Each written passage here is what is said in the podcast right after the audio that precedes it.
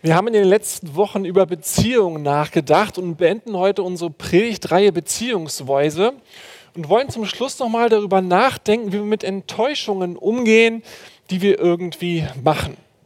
Wir alle müssen ja damit umgehen lernen, dass wir Erwartungen haben, aber dann Erfahrungen machen, die irgendwie in Spannung zueinander stehen. Wir kennen das auch aus anderen Kontexten. Zum Beispiel haben wir alle die Erwartung, dass Hertha schön spielt und es eine Freude ist, auf die Tabelle zu gucken. Aber machen dann die Erfahrung, dass es grässlich ist, ihnen zuzugucken und ein Elend auf die Tabelle zu gucken. Oder ein anderes Beispiel. Vielleicht geht es dir auch so, du hast Mäuse zu Weihnachten geschenkt bekommen und hast die Erwartung, dass es total zuckersüß mit ihnen ist und sie ganz viel mit dir spielen. Aber machst dann die Erfahrung, dass sie zwar tatsächlich zuckersüß sind, aber die ganze Zeit schlafen. Und irgendwie ist da eine Spannung. Diese Spannung zwischen Erwartungen, die wir haben, und Erfahrungen, die wir machen, die kennen wir aus Kontexten, aber die kennen wir auch aus unseren Beziehungen, aus Freundschaften, aus Partnerschaften, aus, äh, aus der Gemeinde oder mit Kollegen, die wir zu tun haben. Wobei unsere Beziehungen in der Regel erstmal andersrum angefangen haben, weil in der Regel treffen wir Leute, die wir nicht kennen, haben keine großen Erwartungen, aber machen Erfahrungen, die wir super fanden. Da war auf einmal ein Verständnis füreinander da, eine, eine Nähe zueinander, ein, ein, ein vertrautes Miteinander, das einfach super war. Und dann ist derjenige dein Freund geworden. Oder vielleicht sogar ein sehr guter Freund. Oder vielleicht sogar ein Ehepartner. Du hast ihn direkt nicht mehr losgelassen. Vielleicht aber auch ein super Kollege oder ein toller Geschäftspartner. Oder so ist das deine Gemeinde geworden. Aber dann machen wir irgendwie die Erfahrung, dass die Menschen, die wir uns als Weggefährten ausgesucht haben, manchmal unsere Erwartungen gar nicht erfüllen.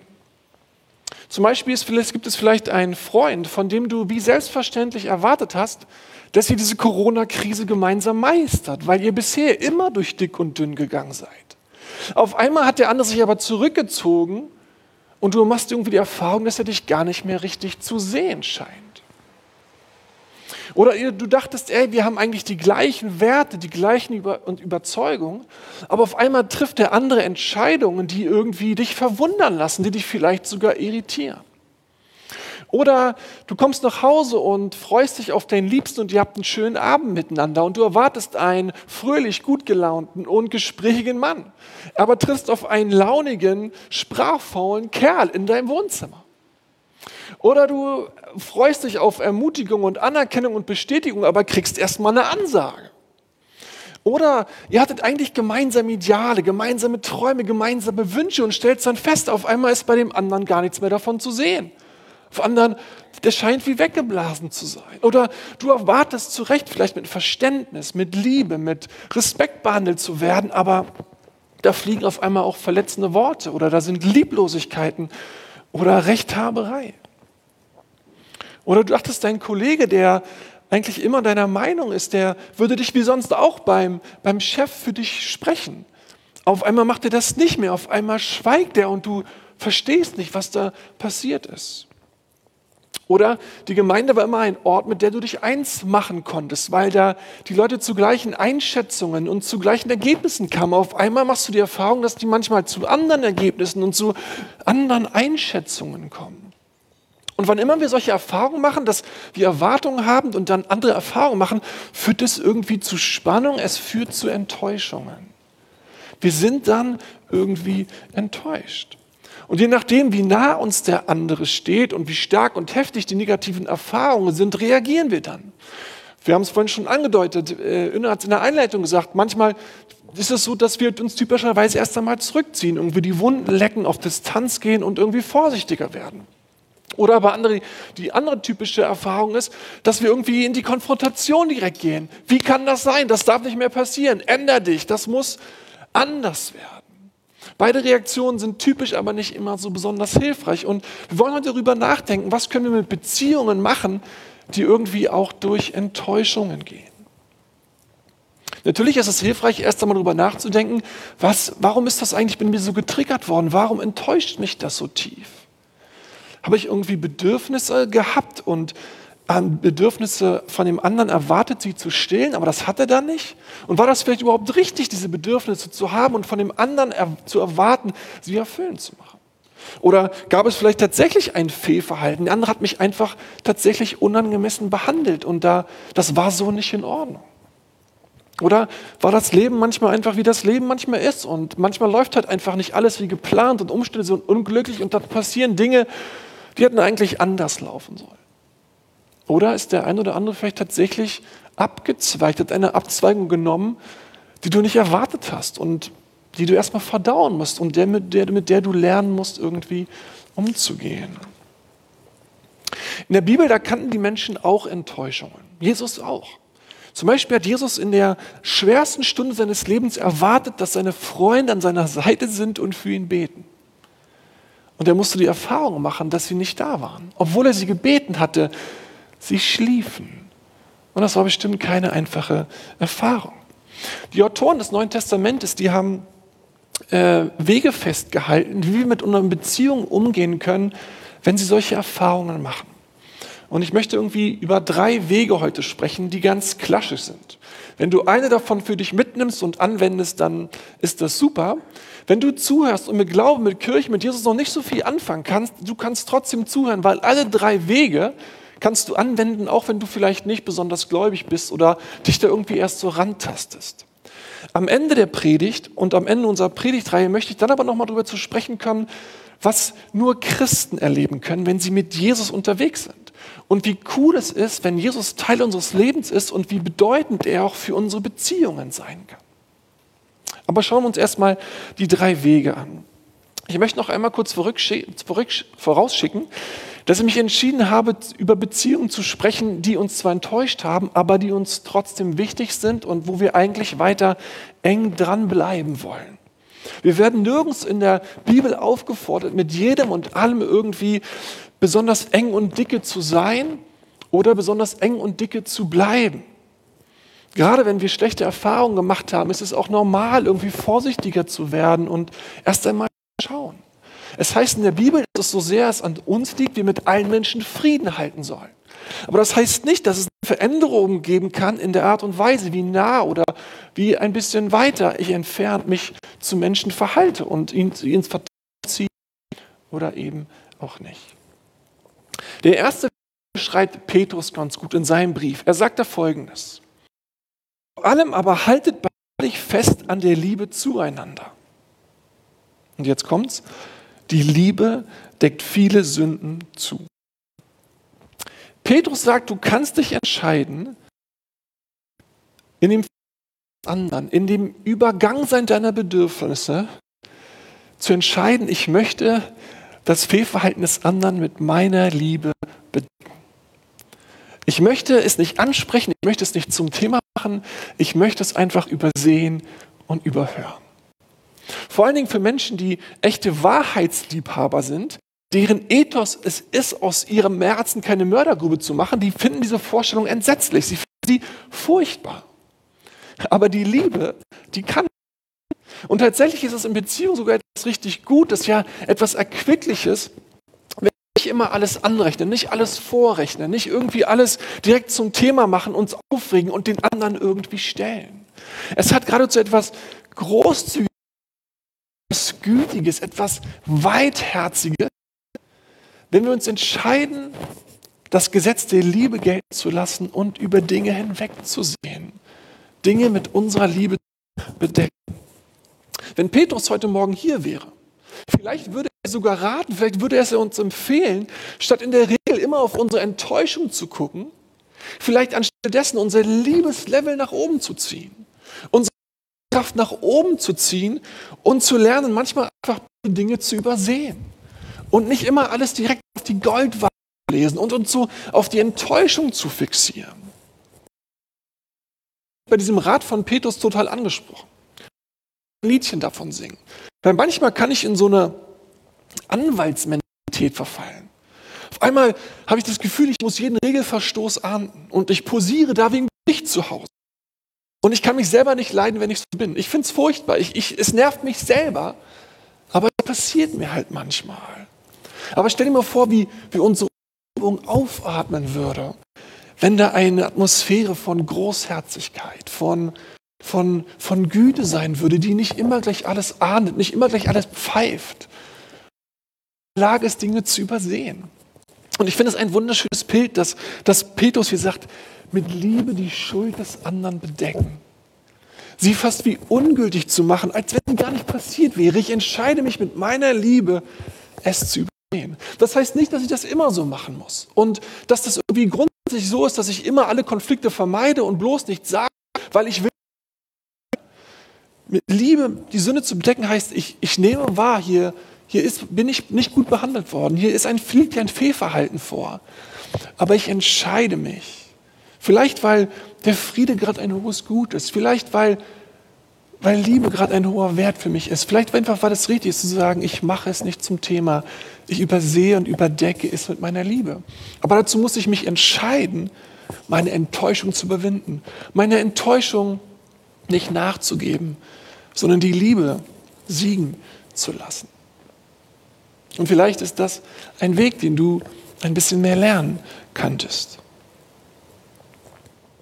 Einen anderen Weg beschreibt Paulus in Galater 6, Vers 1. Da schreibt er, liebe Geschwister, wenn ein Mensch etwa von einer Verfehlung ereilt wird, so helft ihm wieder zurecht mit sanftmütigem Geist.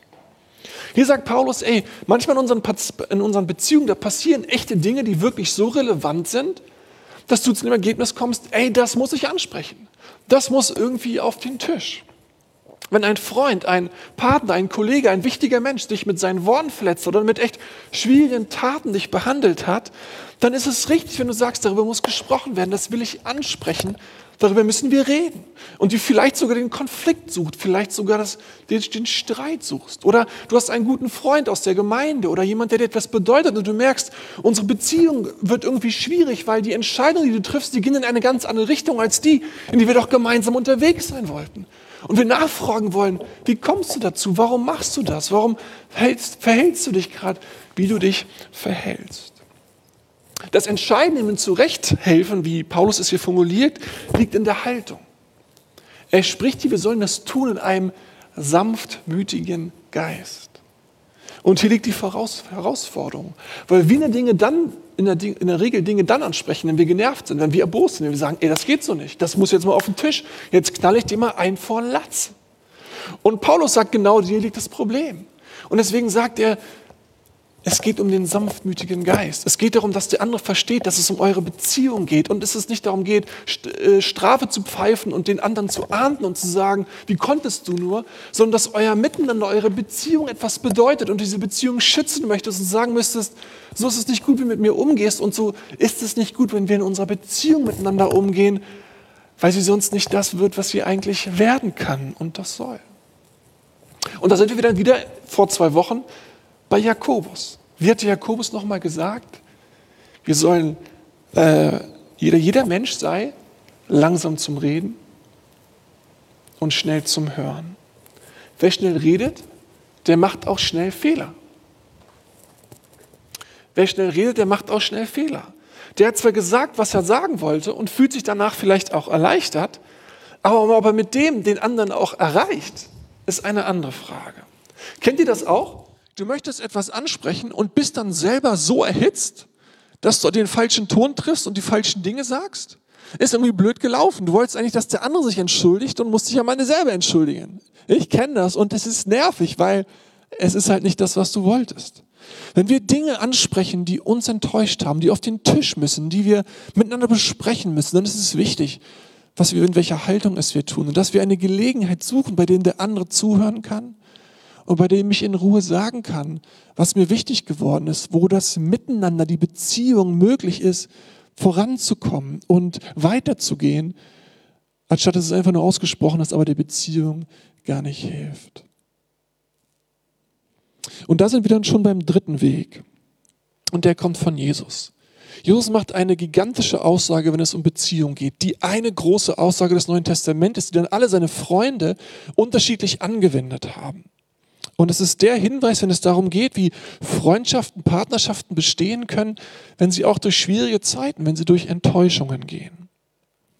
Jesus sagt in Johannes 13, so gebe ich nun, euch nun ein neues Gebot. Liebt einander.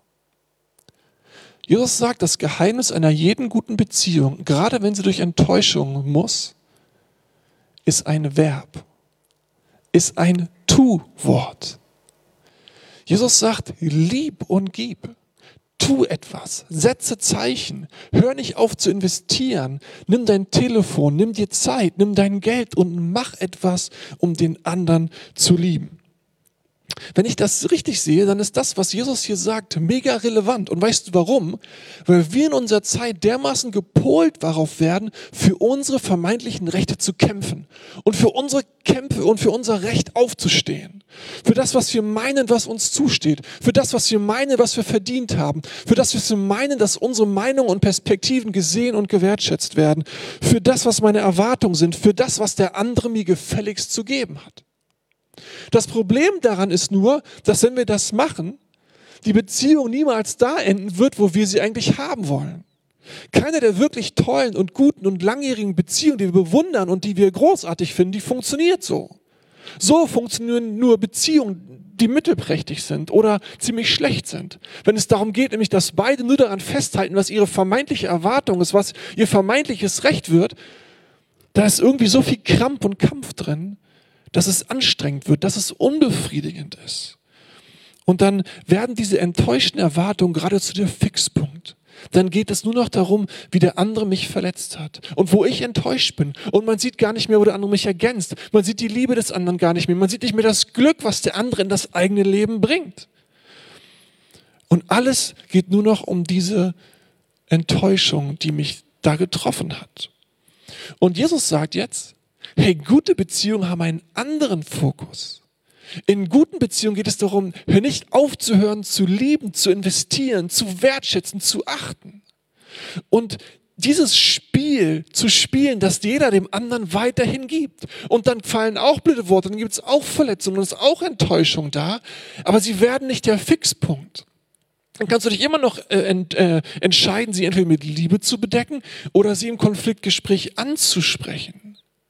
Aber sie ist nur eine Seite. Es wird weiter investiert, der liebt, der fließt und da geht Liebe hin und her. Und das stärkt die Beziehung. Das ist der Fokus. Das ist das Entscheidende. Und deswegen können die guten Beziehungen auch mit Enttäuschung gut umgehen, weil beide nicht aufhören zu investieren. Kannst du die Dynamik sehen? Es ist ein Unterschied, auf was du dich fixierst. Ob du es wie Jesus tust, weiter zu investieren, weiter zu lieben, weiter zu geben und dann irgendwie auch mit Enttäuschung umgehen zu müssen oder ob deine Enttäuschung der absolute Fixpunkt wird. Und ich glaube, deswegen ist es so mega relevant, was Jesus sagt. Vergiss nicht zu investieren, vergiss nicht zu lieben, vergiss nicht zu wertschätzen. Pass auf, dass die Enttäuschung nicht dein Fixpunkt wird, sondern dass die Beziehung und das gute Miteinander der Beziehung, das Geben, das Entscheidende bleibt.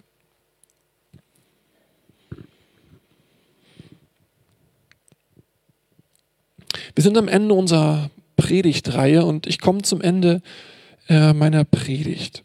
Und ich möchte nochmal darüber sprechen, wie gut es ist, wenn wir Jesus haben, er Teil unseres Lebens ist und wie sehr er uns tatsächlich hilft im Umgang mit unseren Beziehungen, wenn sie durch Enttäuschungen müssen. Die Bibel erzählt uns ja eine große Geschichte, die Geschichte Gottes mit uns Menschen. Und ich möchte diese Geschichte noch einmal erzählen, weil sie für uns total relevant ist. Gott hatte ganz große Erwartungen in die Beziehung mit uns.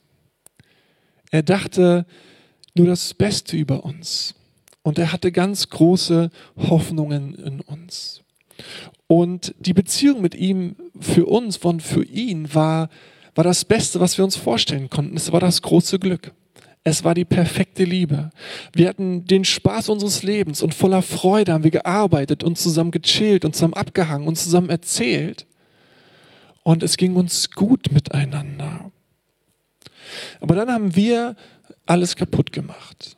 Wir sind mit Gottes schlimmsten Feind ins Bett gegangen. Und es war der Albtraum für ihn. Er hat unser ganzes Misstrauen zu spüren bekommen. Aber wir dachten, jemand anderes, mit jemand anderem, da könnte noch etwas Schöneres verborgen liegen. Wir würden noch schönere Dinge erleben und wir selber würden wieder bei noch größer rauskommen.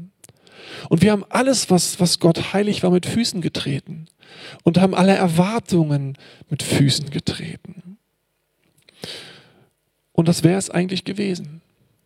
Denn manche Dinge kannst du nicht wieder gut machen. Manche Dinge kannst du nicht einfach reparieren. Aber es war Gott, der uns nicht aufgegeben hat. Er war es, der uns dennoch suchte und dennoch wollte. Und er kam in Jesus. Wir nannten ihn den Menschensohn und er ist der Gottessohn. Und Gott ließ seine Erwartungen und seine Erfahrungen und seine Enttäuschungen nicht das letzte Wort haben. Seine Liebe zu uns trumpfte alle Erwartungen, trumpfte alle Erfahrungen und trumpfte alle Enttäuschungen, die er uns mit uns gemacht hat.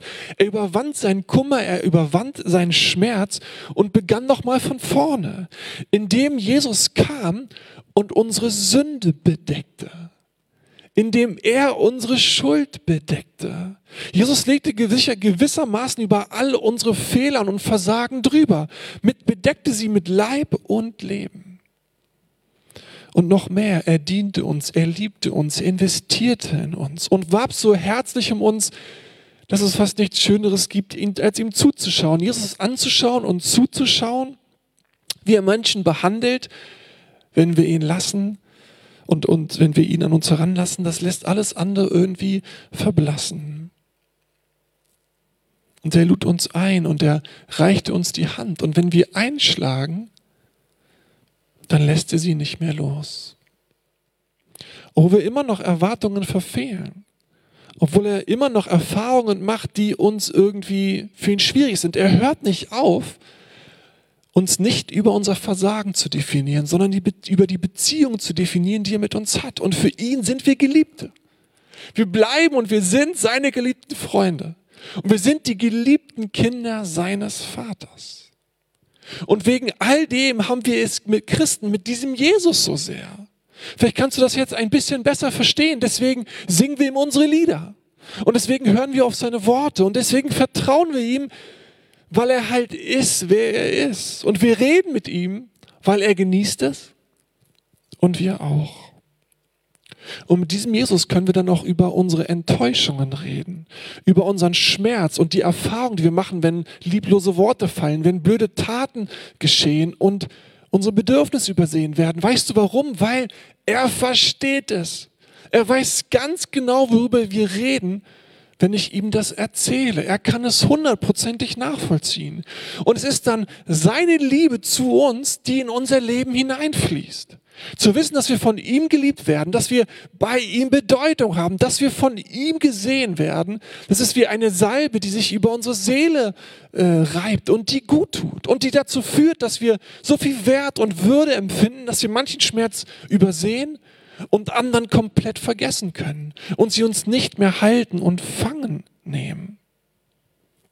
Und diese Liebe ist es und ist, die dann dazu führt, dass wir unsere Beziehung zu anderen Menschen nicht aufgeben.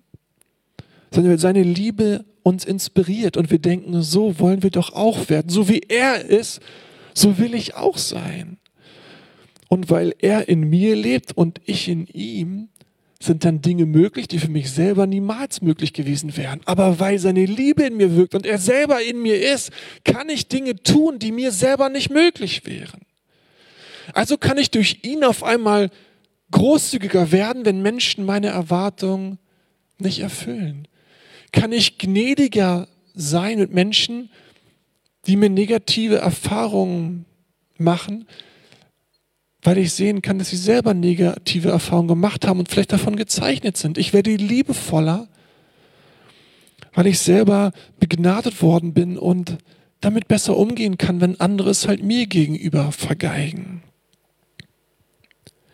Und diese Liebe zu ihm, dieses Miteinander mit ihm, dieses Empfang seiner Liebe, die breitet sich dann eben auch in unseren Beziehungen aus. Ich kann ihn meinen Schmerzen halten, ich kann mich bestätigen, von ihm gesehen lassen und das hilft mir dann, den anderen zu geben, wo sie an mir versagt haben, barmherziger, gnädiger, liebevoller zu sehen. Kannst du sehen, welchen Unterschied Jesus macht? Welchen Unterschied er uns macht, unsere Enttäuschung zu überwinden?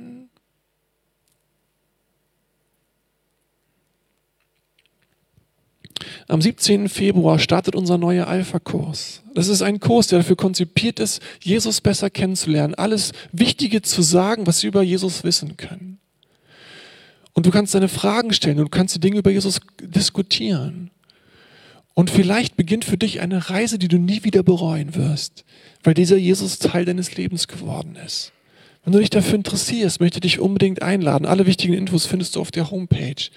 Setz dich mit diesem Jesus auseinander, weil die Beziehung mit ihm verändert dich und sie hat die Kraft, auch deine Beziehung zu verändern. Ich möchte mit uns beten.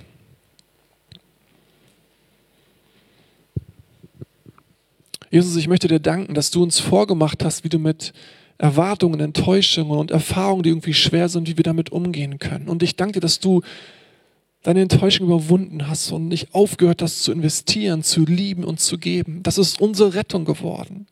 Und ich danke dir, dass deine Liebe zu uns das ist, was unser eigenes Leben reich macht. Und dass wir durch diese Erfahrung selber so reich werden, dass der Schmerz und die Enttäuschung von Menschen nicht das letzte Wort haben müssen, sondern dass wir sie überwinden dürfen, uns überwindern werden können sodass die Liebe tatsächlich auch in unserem Leben siegt. Deine Liebe inspiriert uns.